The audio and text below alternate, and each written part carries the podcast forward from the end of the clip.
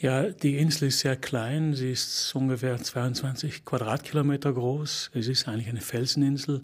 Die war früher bewaldet bis ins Mitte 19. Jahrhundert, ist heute aber praktisch ohne Bäume. Es gibt ein paar einzelne Bäume. In Holzkohle verarbeitet. Holzkohle verarbeitet, genau. Die Geschichte beschreibe ich auch in dem Buch. Es ist bis Mitte des 19. Jahrhunderts gab es noch Wald und dann verschwand er endgültig. Auf einem Felsen.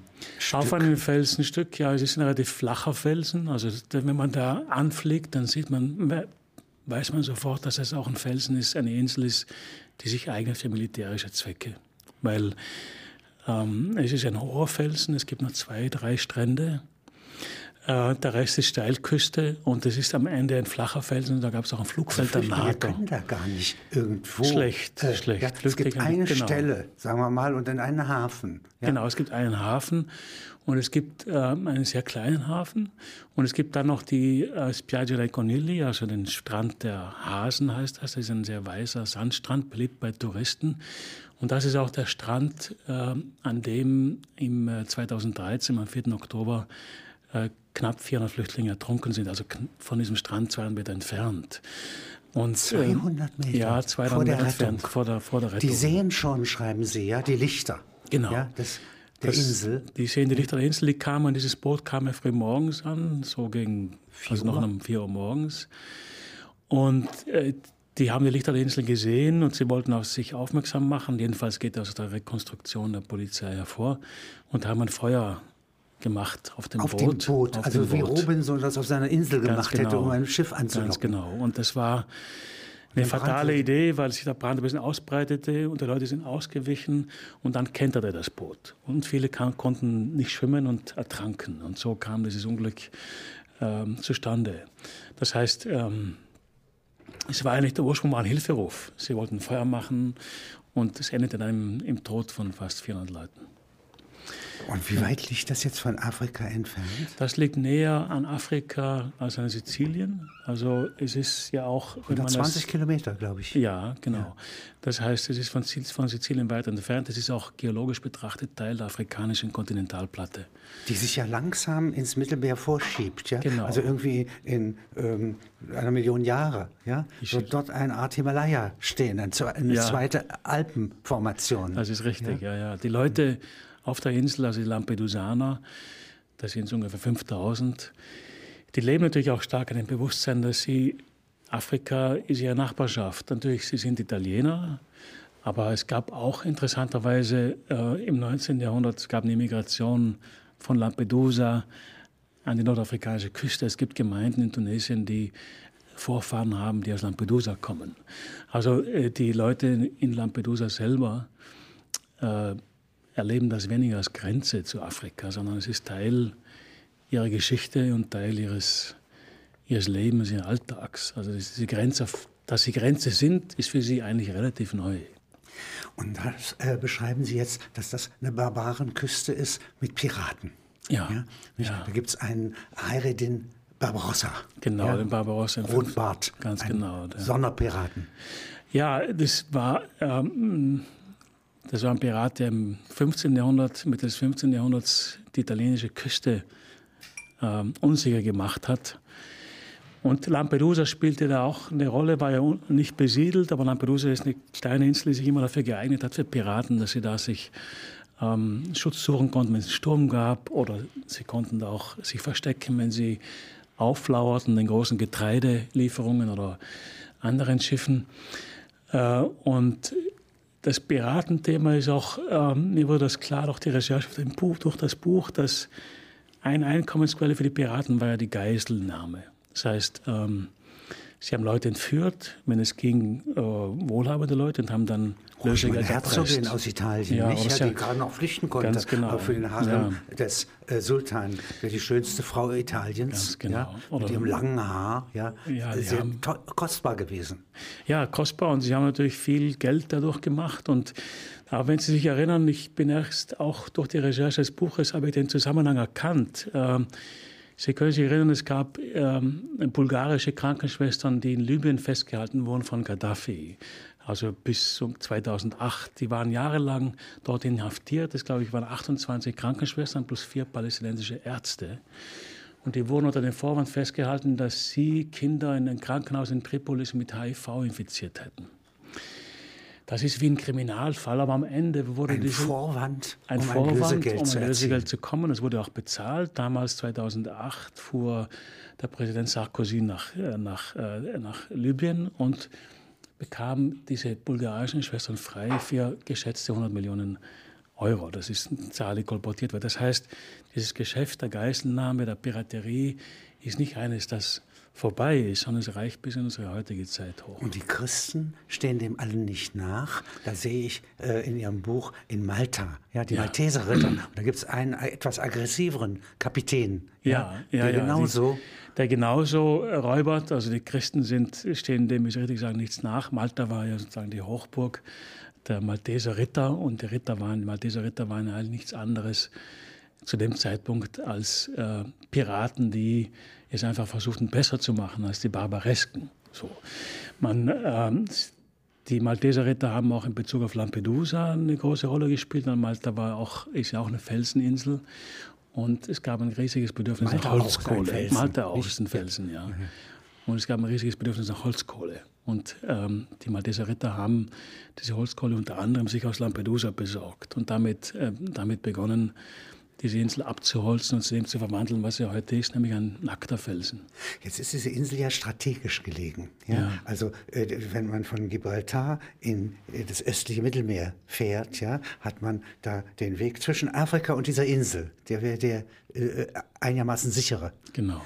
Und jetzt gibt es Russlandpolitik, ja, also nicht bei Tartus und in Syrien wie jetzt, ja, sondern äh, unter Katharina der Großen, ja, die sich aufs Mittelmeer bezieht, Ja, wo das die Briten ist sitzen. genau. Sie, also wenn Sie jetzt sich mal zurücklehnen und versuchen als Militärstratege das zu betrachten, dann sehen Sie, wie Sie richtig sagen, so Steine in einem riesigen Wasser, wo Sie sich fortbewegen können. Sie können wie über einen Fluss gehen und gehen von Insel zu Insel.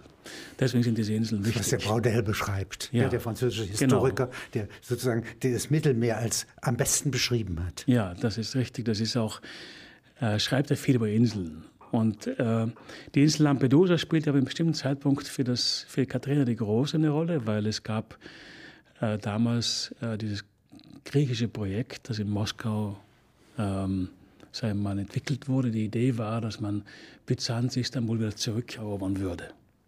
Es ist ja der, Und- äh, die letzte Nichte des letzten Kaisers von Byzanz, Genau. Und es, ehe es von den Türken besetzt wird. genau. Es gab, Die wird geheiratet von einem Zaren. Mhm, die wird von einem Zar geheiratet und Und Zar heißt ja Cäsar. Hat Caesar, genau. Das ist das dritte Rom, ist Moskau. Und, sozusagen, und die Idee von Katharina und ihrem Liebhaber, ihren Prinzen Potjamkin, war, dieses dritte Rom wieder, also Istanbul wieder zu, zu Byzanz zu verwandeln. Beschreiben Sie mal mit dem Potjomkin. Ja, äh, Russen werden ja generell äh, äh, im Westen äh, hämisch oder falsch dargestellt.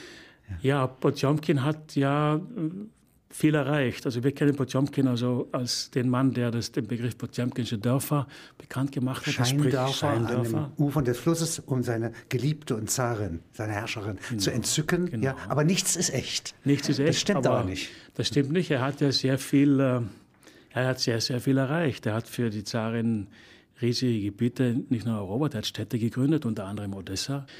Es war ein großer Feldherr mit klassischer Bildung. Der hatte sozusagen, er sprach ja auch äh, Griechisch. Altgriechisch. Altgriechisch. Der las Homer im las Originaltext von mir im Originaltext, ja. und hat veranlasst, dass der, einer der Söhne Katharinas, glaube ich, nicht, äh, eine griechische Amme namens Helena bekommt. Das ist Ja, richtig, und sozusagen genau. dieses griechische Projekt richtig sozusagen in die Prinzen hinein erzogen wird. Ja, und das ist sozusagen war da tief drin verwurzelt. Und äh, natürlich hatte das dann diese militärische Seite. Man musste sich überlegen, wie kommt man denn da ran an Istanbul und so. Was braucht man denn dazu? Und dann fiel das, das Auge Potemkins natürlich auf das Mittelmeer und äh, man muss sich dann überlegen, wie kriege ich da meine Schiffe hin, wie versorge ich die, wie mache ich das? Und dann fiel ihm auch der Blick auf Lampedusa, diese kleine, damals noch unbewohnte Insel.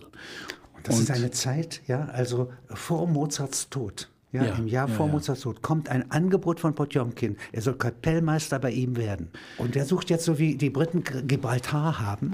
Ja, suchte er auch eine Insel und kam auf Lampedusa. Und es gibt in seinem Nachlass, gab es wohl, ähm, gibt es eine lange Beschreibung, eine Beurteilung darüber, ob sich diese Insel dafür eignen würde. Und sie kommen zum Schluss, sie würde sich eignen, um die militärische Flotte, also die Flotte Russlands zu versorgen, mit Blick auf Istanbul.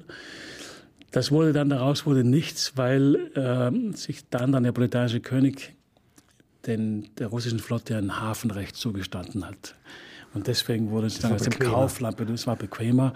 Man musste Lampedusa nicht kaufen und man musste es nicht erwerben und hat sich auf dieses Abenteuer musste man sich nicht einlassen. Aber man sieht, dass Lampedusa immer wieder auftaucht in der europäischen Geschichte. Das, eine, das war für mich das Faszinierende im Buch, dass an dieser Recherche, dass es eigentlich eine winzige Felseninsel ist, die völlig unbedeutend ist und wir nur kennen durch die Immigration und Flüchtlinge.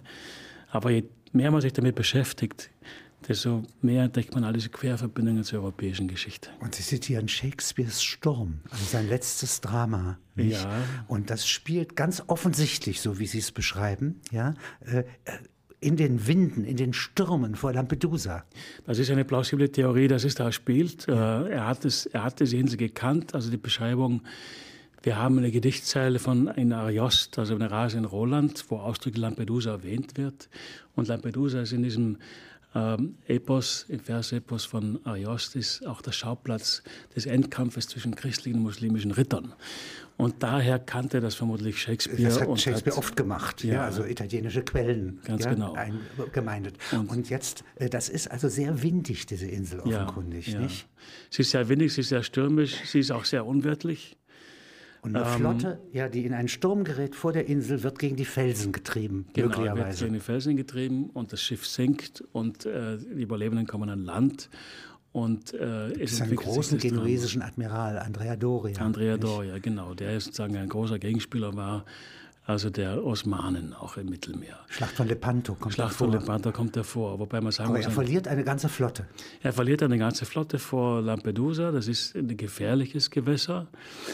Ähm, die ersten Geografen, die die Insel auch erwähnen, schreiben auch nicht nur, dass es eine gefährliche Gewässer gibt, sondern dass die Insel auch bewohnt sei von Geistern und Gespenstern und dass es nicht ratsam sei, sich nachts da aufzuhalten. Das Wort Lampedusa ist nicht ganz klar, woher das, also wie es dazu kommt, warum das Lampedusa heißt, aber es gibt da unterschiedliche Theorien dazu. Manche sagen, es kommt von dem Wort Lampo, Blitz, also ist Blitz, ja. weil diese Insel immer die Insel der Blitze. Die Insel der Blitze und der Gewitter. Also es hat immer was Düsteres und Gefährliches. Die Insel gehört lange Zeit einer Gra äh, Fürstenfamilie, genau. der von Di Lampedusa. Genau, das ist, das ist sozusagen. Die von, hat einen Dichter. Ja, ja, das ist der Autor des Buches äh, Gattopardo, Tommaso di Lampedusa. Der Leopard. Der Leopard, genau. Also ein Schlüsselroman für die italienische Geschichte. Und die Familie hat diese Insel erworben im 1438 und hat sie dann spät verkauft an einen neapolitanischen König. Und es gibt einen Brief von äh, Tommaso di Lampedusa, wo er sich über diese Insel, die er nie besucht hat, lustig macht und sie als Mondlandschaft beschreibt. Und er gar nicht verstünde, warum diese Leute, die Lampedusaner, die Familie Lampedusa so verehren. Also er macht sich da sehr lustig über diese Insel. Gibt ja kein Trinkwasser. Ja? Nein, es gibt kein Trinkwasser. Quellen. Also genau. vielleicht äh, also ein bisschen Regenwasser ja. kann man auffangen. Genau, ja? es gibt Nicht? Regenwasser. Aber sonst muss ein Trinkwasserschiff von Sizilien kommen.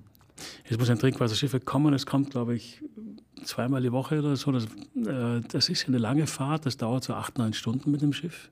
Wenn es stürmisch ist, dauert es etwas mehr. Und es wird dann in Zisternen äh, geleitet. Und wenn man da am Hafen ist, wo auch die Flüchtlinge kommen, wie so eine Art Öltanker? Ja, es ist ein großer Tanker. Man sieht dann sozusagen, wie dieser Schlauch, diese riesigen Schläuche an Land gehen und dann, und dann brummt und sucht das vor sich hin mehrere Stunden lang. Und dann ist die Insel wieder versorgt mit Trinkwasser. Und ähm, was wird angebaut oder so? Also die Insel könnte sich auch nicht ernähren? Nein, die Insel könnte sich nicht ernähren. Es gibt, äh, also es gibt sozusagen ein paar Schafe, ja, es gibt ein paar Ziegen, aber es gibt jetzt keine Landwirtschaft, die nennenswert wäre. Es wird alles importiert, ist auch sehr teuer. Die Insel ist völlig abhängig vom Festland und das beschreibt ja auch äh, Brodell, den Sie schon erwähnt haben, sehr gut, dass Inseln eigentlich immer schwach sind. Vielleicht Sizilien nicht, weil Sizilien groß genug ist, aber die meisten Inseln sind immer abhängig von einem größeren System, an das sie angebunden sind. Und so eine Insel wie Lampedusa ist eine schwache Insel, die auch äh, nicht nur, also die immer ausgebeutet wurde. Die Tatsache, dass sie heute keinen Wald mehr hat, ist auch ein Zeichen dafür. Es war ein ökologischer Raubbau, der über Jahrhunderte stattgefunden hat. Und die Bewohner der Insel empfinden das auch so, dass sie eigentlich niemanden haben, der ihre Stimme hört und niemanden hat, der Interessen wahrnimmt. Da begegnen Sie als Journalist einer Senatorin. Ja, der Senat in Rom ist eine wichtige, die, die zweite Kammer, nicht? Und das ist eine Frau und die gehört zur Lega Nord. Ja, und wird gewählt in Lampedusa. Ja, das ist ein, äh, ein scheinbarer Widerspruch. Die Frau Angela Maraventano heißt ja. die Senatorin, die war Senatorin vier Jahre lang. Die Lega Nord ist ja eine Partei, die groß geworden ist in Italien, indem sie den Süden denunziert hat und alle Südländer. Warum wird eine Südländerin aus Lampedusa den letzten, äh, äh, also für die Lega Nord gewählt? Weil die Lega Nord beweisen wollte, wir sind gar nicht gegen die Südländer, wir, wir, wir haben eine, eine Kandidatin. Wir wollen separat sein mit unserer Po-Ebene. Genau. Ja, Venedig ist eine eigene Republik, nicht? Genau. Wir spalten Italien und das kann man von Süden auch nochmal machen. Das kann man von Süden auch noch machen, aber wir sind nicht anti-italienisch, wir sind nicht Nein. gegen die Leute, wir sind Nein. gegen dieses Italien, aber nicht gegen die Menschen. Das wir wollen war die, die Krake Rom ja, der wollen wir entkommen. Ganz genau. Also die, sie wollen dem entkommen, aber sie sind nicht gegen die Leute vom, aus dem Süden. Wir haben keine rassistischen Vorurteile gegen Südländer. Das zeigen wir, indem wir die Frau Maramentano auf unsere Liste nehmen. Aber wir Und sind für die Verschärfung der Grenzkontrollen. Absolut, ja, ja, absolut. Ja. ja. Wie gehen diese Grenzkontrollen? Da gibt es ja ein Einwanderungsgesetz oder ein ja. Gesetz, ja, das sagt, die Rettung von Flüchtlingen ist Beihilfe zur illegalen Immigration. Ja, das war das Bossi-Fini-Gesetz, benannt nach den beiden. Bossi ist äh, Bossi Lega, Nord. Nord und Fini, Fini war ist ehemals rechts, nennt sich heute rechtskonservativ, aber eher eine neofaschistische Partei. Und die haben beide äh, dieses Gesetz verabschiedet, das de facto ähm, Beihilfe, also die Hilfe für Migration kriminalisiert. Es ist so ähnlich wie heute in Ungarn, ein ähnliches Gesetz. Es ist inzwischen aber abgeschwächt worden von der Regierung Renzi, muss man dazu sagen. Das Problem, das sich für die Leute in Lampedusa gestellt hat, die ja mit dem Meer leben und die wissen, dass Seenot. Weil ein Fischer muss doch ein Fisch retten. Muss retten wenn, ein Fischer muss retten, wenn jemand ja. in Not er verliert ist. sein Ansehen, Ganz sein genau. Ansehen bei seinem Clan. Ganz ja? genau. Wenn er den Mann ertrinken lässt. Mhm. Also er kann gar nicht dem Gesetz gehorchen. Ja, das hat viele in den großen Gewissenskonflikt gestürzt, weil sie, äh, weil sie dem Gesetz wirklich nicht gehorchen konnten aber eben dafür eine Strafe riskiert haben. Es gibt auch zwei Kapitäne, die in Sizilien verurteilt wurden zu einer Geldstrafe, genau aus diesem Grund. Sie beschreiben da einen Film, ja, wo äh, zwei Flüchtlinge, ja, nicht aufgenommen sind, sich gerettet haben ja. zu Philen und Baukes, also einer Familie, die mhm. sie versteckt hält und jetzt in einem Karren, ja, aufs Fährschiff bringen will, von der Polizei abgeschreckt wird, ja, und mhm. sie wieder zurückbringt. Ja, ich kann mir vorstellen, das ist, ähm, dass wir heute ähnliche Geschichten in Griechenland haben oder ähnliche Geschichten in Ungarn haben, wo Leute, es gibt ja Fluchthelfer, es gibt Leute, die Flüchtlinge an die Grenze bringen, aber sich dadurch strafbar machen. Und das ist ähm, in Lampedusa schon vor Jahren geschehen. Also diese, diese Dramen haben sich da schon vor Jahren abgespielt. Das heißt, Lampedusa ist eigentlich aktueller geworden, als ich das je gedacht hätte. Und Was geschieht eigentlich jetzt mit Flüchtlingen? Also, wenn, äh, sie können ja nicht direkt landen an irgendeiner Stelle der Küste, ja, sondern sie müssen eigentlich vor dem Hafen abgeholt werden. Kann man sich das so verstehen? Ja, die meisten Flüchtlinge, die ankommen, werden schon abgefangen, sage ich mal, so draußen am Meer und dann in den Hafen geleitet. Früher, also früher meine ich jetzt Anfang der 90er Jahre, ich war das erste Mal auf der Insel 1992. Ähm, gab es noch diesen Hafen. Inzwischen gibt es einen militärischen Teil, das ist ganz klein. Ne? Und es gibt einen zivilen Teil. Und diesen militärischen Teil kommt man gar nicht mehr ran. Die Flüchtlinge werden dort hineingeleitet und dann meistens nachts mit Bussen in eine Auffanglager gebracht, das auch gebaut wurde in Lampedusa, und zwar in der einzigen wirklichen Talsenke Lampedusas, auch mit der Absicht, dass man das nicht sichtbar macht. Das heißt, jeder weiß, die Flüchtlinge sind da, aber in Lampedusa sieht man keine. Also wenn ich Leuten von Lampedusa erzähle, dann fragen sie mich, ja, wie sieht das aus? Gibt es da viele Flüchtlinge? Und ich sage, man sieht sie nicht. Weil diese Verarbeitungsmaschine inzwischen so perfektioniert ist, die werden reingeleitet, Flüchtlingslager und dann ans Festland weiterverteilt. Das Auf ist die Situation. Italien, genau. Was geschieht dort mit ihnen? Ja, inzwischen, wie wir auch wissen, werden viele einfach weitergeschickt. Die Lager sind über, also die Flüchtlingslager sind überfüllt im Brenner nach Norden. Die kriegen auch einen sogenannten Foglio di Via, das heißt so ein Wegepapier, das sie auch dazu legitimiert, weiterzureisen. Es gibt auch Geschichten, die ich durchaus glaube, dass die manchmal auch Geld in die Hand gedrückt kriegen und sagen, geht mal nach Norden, äh, Hauptsache hier weg. Das heißt sozusagen das System, das wir, das wir als Dublin-System kennen, nämlich dass Flüchtlinge, wenn sie ankommen in dem europäischen Land, funktioniert Asyl, nicht. Das funktioniert nicht mehr. Das ist zusammengebrochen. Sie können aber auch sozusagen jetzt Ihr Glück suchen, ein Hotelboy werden oder ein Träger werden auf dem Bahnhof oder irgendetwas von den Ja. sogenannten niederen Diensten ja, Genau. annehmen. Das könnten Sie machen. Das könnten sie machen. Das ist natürlich, Hätten sagen keinen so, Ausweis. Ja, sie hätten keine, sie haben nur die Möglichkeit, zu rei weiterzureisen. Das heißt, sie können das Land verlassen. Sie können, aber es ist keine Arbeitserlaubnis. Aber natürlich, de facto arbeiten viele, es ist im illegalen, grauen, schwarzen Bereich, wie man das nennen will. Aber es, natürlich arbeiten viele Flüchtlinge in Süditalien und in Italien. Es gibt gerade auf den Feldern, also gerade in, in der Landwirtschaft arbeiten sehr, sehr viele. Als Berlusconi noch regierte, ja, äh, gab es sozusagen äh, ein äh, Bestechungsgeld von einigen Millionen Euro ja, äh, an Gaddafi, ja, dass er im Vorfeld ja, die Immigranten schon abhält oder zurücknimmt. Ja, ja ich, das. Also umgekehrte Geiselnahme. Ja, ist richtig. Es gibt, es gibt, es gibt da offenbar keine moralisch einwandfreien Lösungen, wenn ich überhaupt von Lösungen sprechen kann. Es, Gaddafi war de facto ein Türsteher Europas. Er hat de facto äh, die Flüchtlingsströme kontrolliert. Es gibt ja viele Geschichten, dass viele Flüchtlinge einfach von den libyschen Behörden in der, in der Wüste ausgesetzt wurden und dort umgekommen sind. Wir haben noch nichts davon erfahren, weil das in Libyen war. Als dann Gegen Gaddafi Zahlung. Ja, nicht? gegen Zahlung. Er hat Geld bekommen. Aus er hat Europa. Auch, die haben Bargeld bekommen, aber sie haben natürlich auch Ausrüstung bekommen und Boote und was ich Überwachungs, äh, Überwachungsinstrumente was Gott weiß alles. Aber Das funktioniert mit den, neuen, äh, mit den neuen verschiedenen Regierungen in Libyen nicht. Nee, das funktioniert nicht und das ist ja auch, wird ja auch als Drama empfunden, weil das Libyen ja heute das Haupttor ist für den Durchgang der Flüchtlinge nach Europa. Wer kommt da alles an? Also wenn ich mir das vorstelle, aus Ni Niger meinetwegen oder Nigeria, ja, Ja. nicht? Also ich war ja auch in Mali und in Nigeria und in Libyen und ähm, ich habe ein bisschen diese Route, soweit es ging, nachverfolgt. Es kommen viele Schwarzafrikaner an in Libyen. Es kommen aber auch viele Leute aus Eritrea, die über den Sudan nach Libyen kommen. Die kommt von der Seite. Die kommen von der Seite, die kommen von der, von der östlichen Seite. Also die kommen Eritrea, Sudan und dann Libyen und es kommt dann aus Westafrika. Da kommen viele Leute. Und es kommen aber auch Leute aus dem Nahen Osten. Also diese, ähm, ich sage, diese Flüchtlingsströme, wenn ich das Wort so verwenden kann, äh, die richten sich ja immer, also wo es gerade leichter geht, das ist wie ein Fluss. Ja? Also da, wo es sich öffnet, geht das eher durch und Libyen ist ein offenes Tor. Und äh, es ist riskant, über das Mittelmeer zu Aber kommen. es sind noch weite Wege, nicht? weite also vom Wege, Nahen ja, ja. Osten.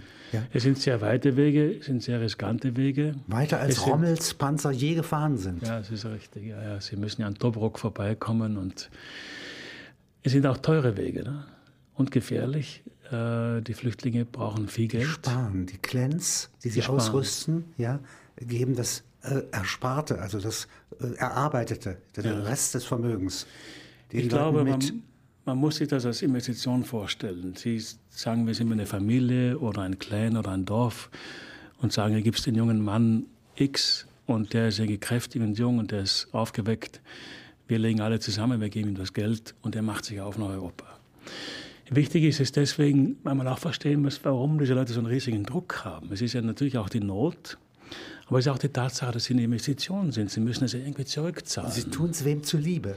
Ja? Sie tun es ihnen zuliebe. Sie, sie, sie haben auch eine Verpflichtung, das zurückzugeben.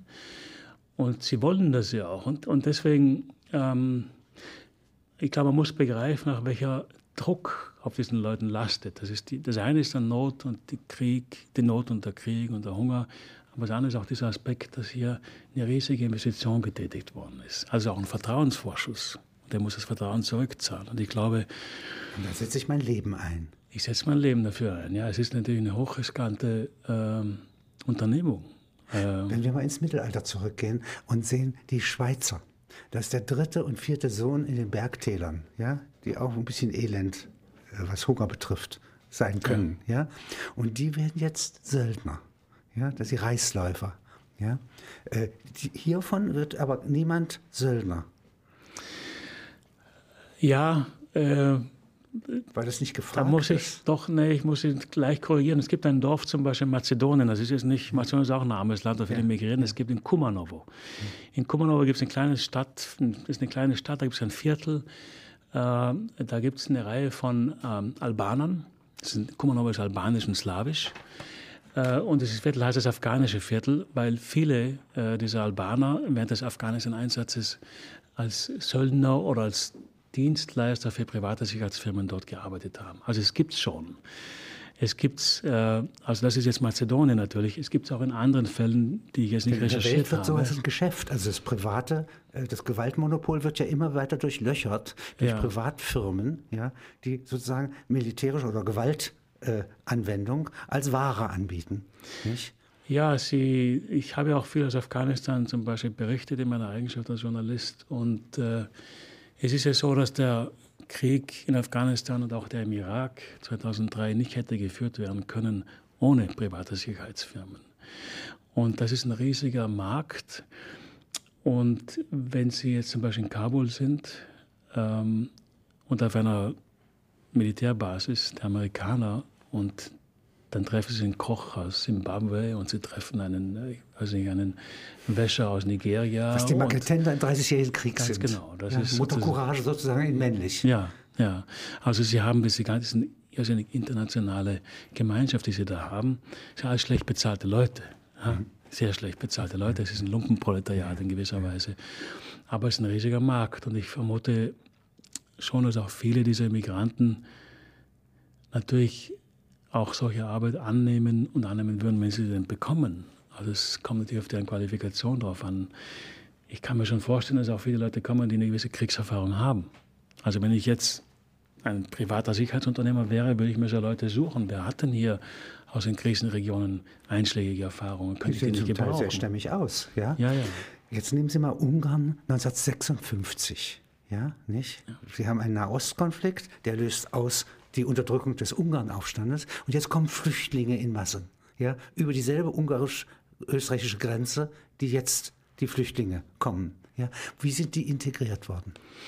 Ich war jetzt unlängst da in Budapest und weil Sie kennen ja auch die Nachrichten. Äh, die ungarische Regierung ist sehr harsch und ich habe das Gefühl, auch die Bevölkerung, soweit man das beurteilen kann, unterstützt die Regierung. Ähm, die schmutzige Wahrheit ist, ich glaube, dass viele Leute auch in Deutschland und in Europa das ganz gut finden, was Orban da macht, nämlich auf Abschreckung setzen. Das ist ja, es wird die Migration wurde unter Strafe gestellt, die Grenze wurde geschlossen. Das ist ausgerechnet die Nation, dass die 56 eben davon profitieren konnte, dass andere aufgemacht haben. Und die sind Das- alle integriert worden. Die sind ja, die alle haben alle Berufe worden. gekommen. Ja, manche sind bis Amerika dann weiter geflüchtet. Ja, nicht? Ja. Aber das waren doch Massen. Das waren auch. Massen. Das war eine, ich glaube natürlich, Sie haben es erwähnt, das war dann ein Ost, es war ein Ost-West-Konflikt. Man hat diesen, diese Migration auch verstanden, sozusagen als Ja. Teil eines Kampfes gegen einen großen Gegner. Die heutige Migration, man hat den großen Gegner nicht. Wenn man einen Gegner hat auf der anderen Seite, dann ist es höchstens der Staatszerfall. Und das ist ganz was Anonymes. Und ganz was, das ist, glaube ich, auch das riesige Problem im Moment, dass man nicht, es gibt auf der anderen Seite keinen Agenten, ne, der das auslöst, sondern es gibt viele, viele Ursachen. Es gibt, eine, es gibt multiple Ursachen, die jetzt hier zusammenkommen. Jetzt gibt es mitten im 19. Jahrhundert Hunger in Irland, ja? äh, Hunger in Galizien. Es gibt eine niedergeschlagene deutsche Revolution, ja, und das ist jetzt Immigranten, Arbeitsemigranten, die zu Schiff ja, in die USA einmarschieren. Und ehe sie gewissermaßen neu unterdrückt werden können an der Ostküste durch irgendwelche Unternehmer, sind sie auf freiem Land in, mittleren, in der Mitte der USA. Und das ist ein Stück amerikanisches Selbstbewusstsein. Ja? Klar, aber Sie wissen ja auch, dass diese ähm, Immigration nie ohne Konflikte war. Es gab immer Konflikte zwischen den Iren und Italienern und weiß Gott Ach, wem. Es gab äh, Indianern ist es gar nicht gut bekommen. Zum Beispiel, ja, nicht, ne? dass da Europäer auswandern. Ganz genau. Das ist, und ich denke, dass, wenn wir das jetzt auf die heutige Situation umwenden, wird das natürlich auch nicht ohne Konflikte. Das ist bitter gewesen Ja. und sind auch viel ertrunken, aber nicht so bitter wie heute. Nein, nicht so bitter wie heute. Wir haben auch heute, ich glaube, zum Glück äh, zumindest ideell andere Standards. Wir, wir gehen auch davon aus, dass Menschen, wie sie jetzt in Ungarn behandelt werden, nicht so behandelt werden dürften. Selbst wenn sie Also wir gehen ja davon aus, dass man Leut, Leute, die in Not sind, hilft und nicht fragt, hat er überhaupt ein Recht zu kommen, sondern der ist in Not und dem, dem wird geholfen. Also ich glaube, das jedenfalls ist nach meinem Verständnis immer noch unser Standard und den unterlaufen wir im Moment, weil jetzt wird gefragt, die haben ja kein Recht zu kommen. Aber es wird nicht gesehen, dass die einfach in Not sind. Aber ich sehe diese Masse Menschen, die da im Budapester Bahnhof waren und auf der Autobahn. Und das sind in der Regel junge Männer. Ich schätze mal 80 Prozent ist geschätzt grob. Aber all diese Leute kommen aus Ländern, die eine Revolutionserfahrung teilweise hinter sich haben. Tunesien, Syrien oder gescheiterten Revolutionen. Auch Libyen, wenn man will. Ja? Auch Ägypten teilweise. Das heißt, wir haben Leute, die eigentlich am eigenen Leib eine Revolution erlebt haben oder zumindest davon wissen, die ist gescheitert und jetzt ziehen sie einfach weiter und sie kommen in meinen Augen als politisches Subjekt. Wir denken immer daran, das sind Leute, denen wir helfen wollen, sind arme Flüchtlinge, das sind sie auch. Nein, sie wollen Emanzipation. Aber sie wollen, sie kommen und sagen, wir wollen hier an eurem Tisch sitzen. Wir wollen hier an eurem Tisch sitzen. Und sie sagen ja auch in meinen Augen auch mehr, ähm, also das ist eine unausgesprochene Botschaft natürlich. Ich sehe viele junge afghanische Männer und ich war viel in Afghanistan. Und ich denke mir, die NATO war 13 Jahre in Afghanistan. Und diese Afghanen sagen mir, so verstehe ich das, ihr wart 13 Jahre bei uns und ihr habt es nicht hingekriegt. Und jetzt kommen wir zu euch.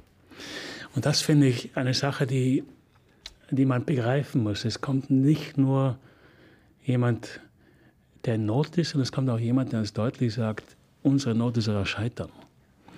Das ist, glaube ich, eine wichtige Sache.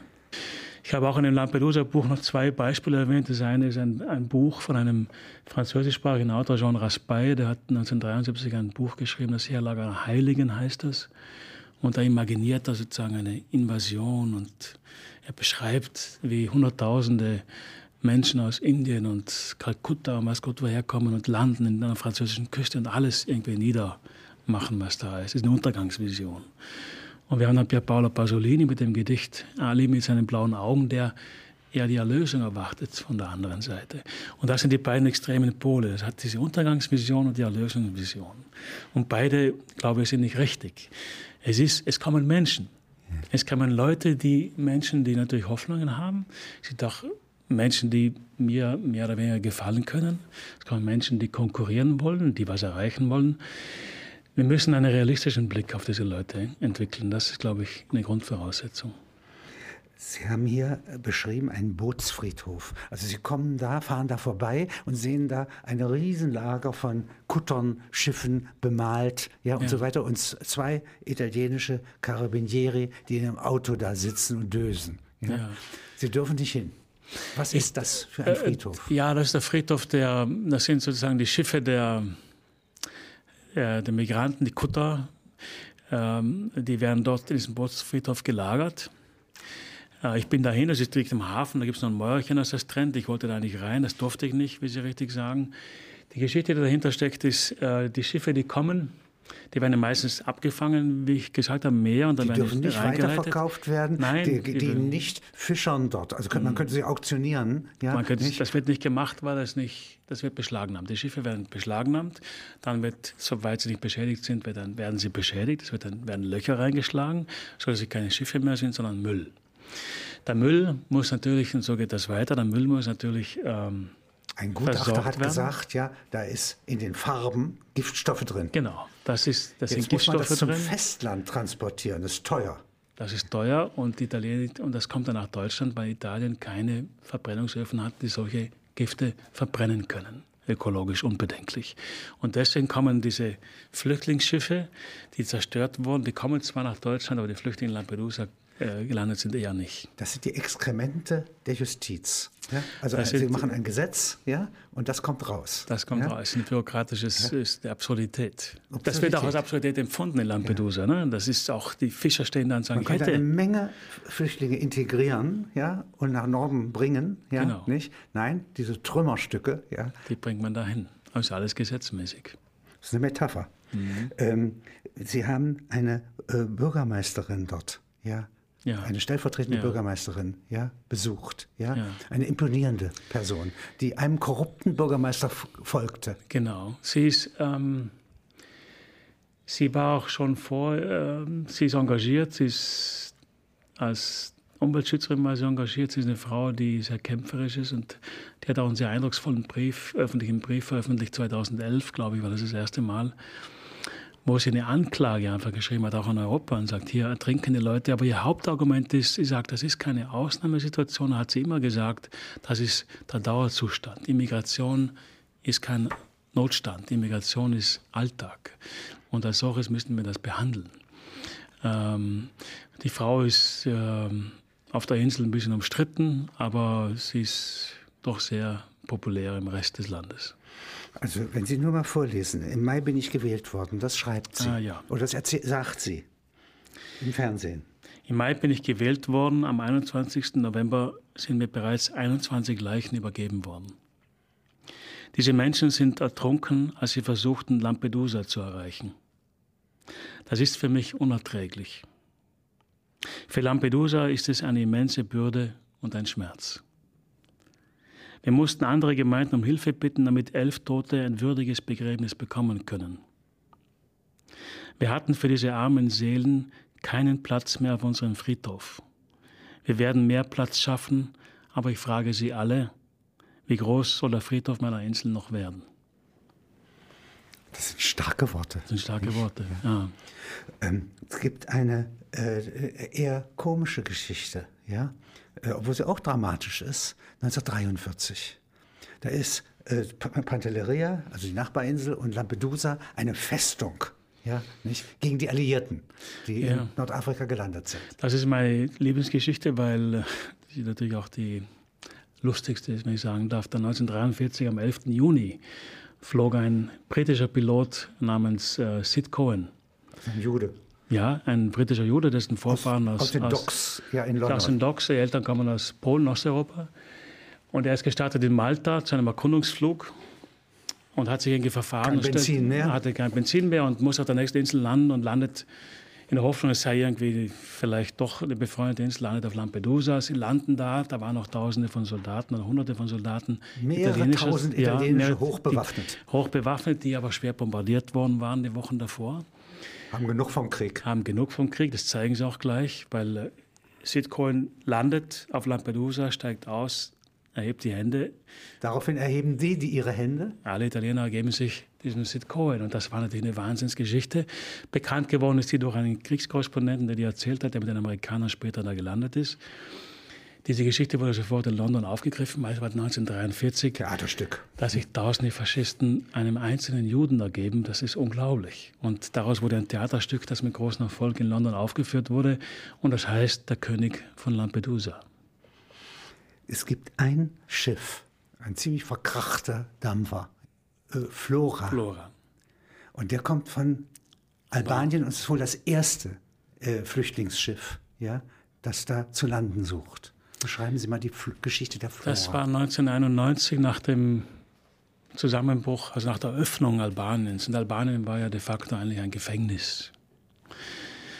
Und äh, im Hafen von Durres, das ist auf der anderen Seite an der adriatischen Küste, haben Tausende von Albanern dieses Schiff Flora, ein Frachtschiff, gekapert und sind einfach damit nach Italien.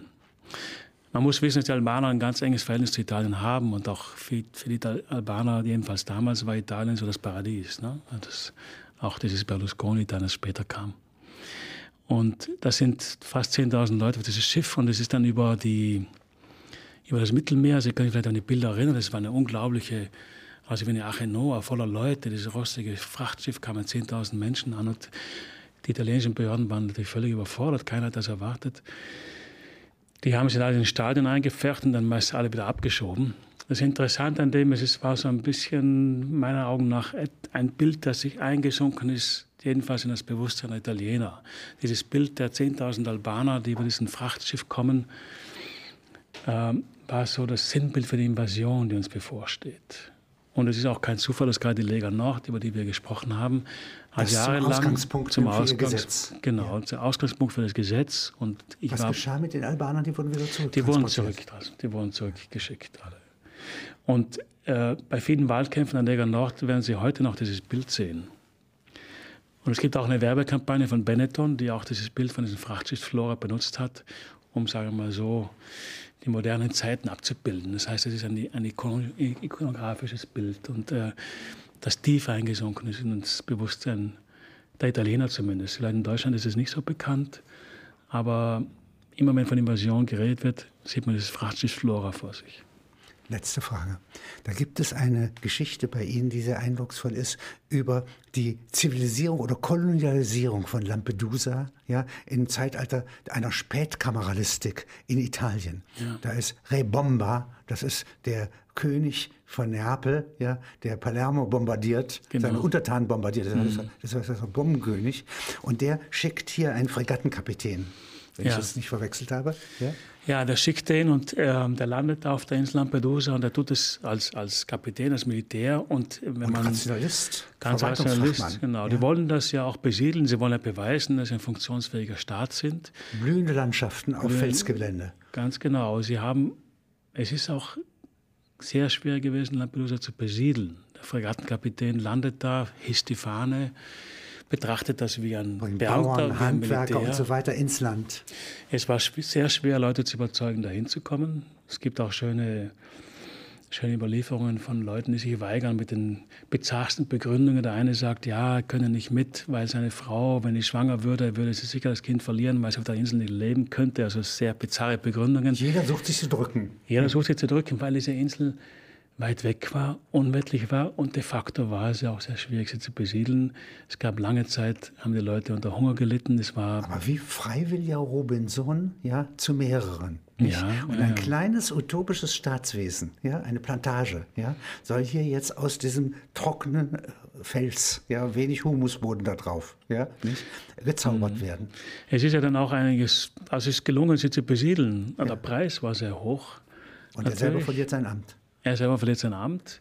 Interessant ist an ihm, dass er auch immer wieder beschreibt, es gibt damals schon gleichzeitig mit dem Staat, der sich da etabliert, etabliert sich auch die Legalität. Es gibt immer gleichzeitig diesen illegalen Holzhandel. Es gibt den Staat, der das Gesetz nach Lampedusa bringt, aber parallel und in die, und immer der Schwarzmarkt der Holzkohle ist immer da. Also, also das ist auch nochmal mit Blick auf die Migration noch einen letzten Satz. Wenn Sie in Lampedusa sind, dann wird eine Idee vermittelt, hier gibt es die Karabiniere, hier gibt es die Polizei, hier gibt es die Finanzwache, hier gibt es das Militär. Hier herrscht die Ordnung und der Rechtsstaat. Und da drüben ist das Chaos, in Libyen und so, das ist das Chaos. Aber wenn Sie genauer schauen, dann sehen Sie, dass das beides parallel auch in, in Lampedusa da ist. 80, 90 Prozent aller Häuser sind illegal gebaut. Das heißt, es stimmt nicht, dass dort die Legalität herrscht und hier die Legalität. Es ist immer beides. Und es war auch im 19. Jahrhundert schon so, dass sie Staat und die Legalität immer gleichzeitig da hatten. Wie riecht Lampedusa? Das riecht sehr nach Meer, muss ich sagen. Es ist eine sehr stürmische Insel nach Salz. Und, Im Haderwind. Ja, ja. Eine große Straße, die zum Hafen führt. Ja. Bisschen gewunden ist die Straße. Via di Roma. Ja, Via di Roma, die führt gerade hin zum Straßen. Man sieht dann den Blick auf, die, auf den kleinen Hafen.